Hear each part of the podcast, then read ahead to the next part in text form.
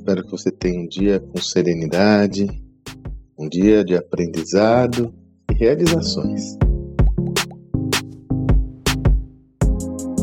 Nessa semana foi ao ar um podcast que eu e meu parceiro José Salib Neto, Salibão, produzimos com o Tiago Negro, um podcast lá no, na turma do Primocast. E esse podcast foi sobre cultura, já é o segundo que eu participo. O primeiro nós falamos sobre gestão do amanhã e nesse nós falamos sobre o novo Código da Cultura. Eu sugiro que você ouça esse podcast Além de ter um conteúdo muito interessante, gostei do resultado final.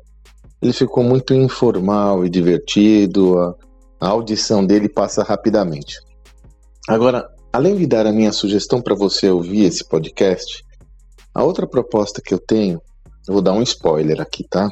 É que você realize uma iniciativa que corajosamente o Tiago realizou sem termos combinado nem nada com seus dois colaboradores, estava lá o Lucão e o Kaique.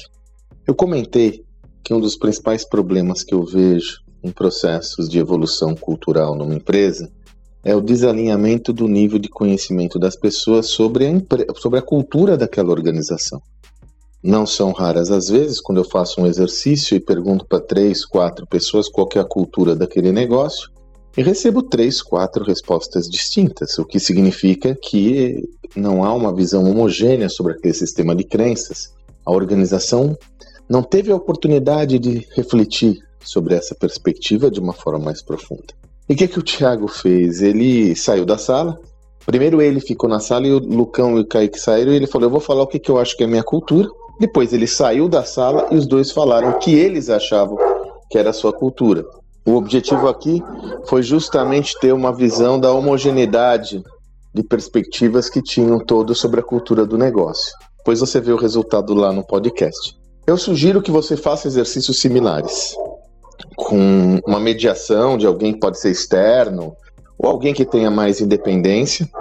Você é, enuncia a cultura do seu negócio e depois peça para três, quatro líderes do seu projeto, da sua empresa, para enunciarem, desenharem qual é essa cultura também. E depois vocês se reúnem para poderem entender quais são as similaridades de visão e quais são as divergências. Isso vai lhe ajudar muito a ter uma primeira dimensão, ainda que não tão profunda como deve ser, de quais são as principais características do seu sistema de crenças, da sua filosofia, da sua cultura.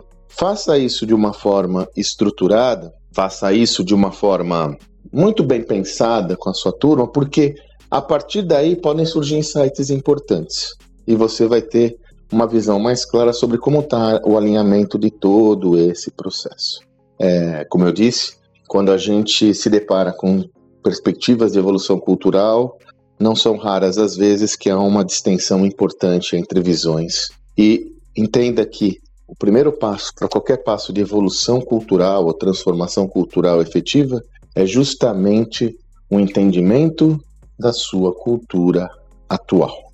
Então, ouça o podcast e faça o exercício. E vai lá ouvir o que, que aconteceu no programa quando o Negro fez esse exercício. Como eu disse, não foi combinado nem nada, pegou todos nós de surpresa e foi muito legal. Espero que você goste do programa. Que você tenha um excelente dia e até amanhã.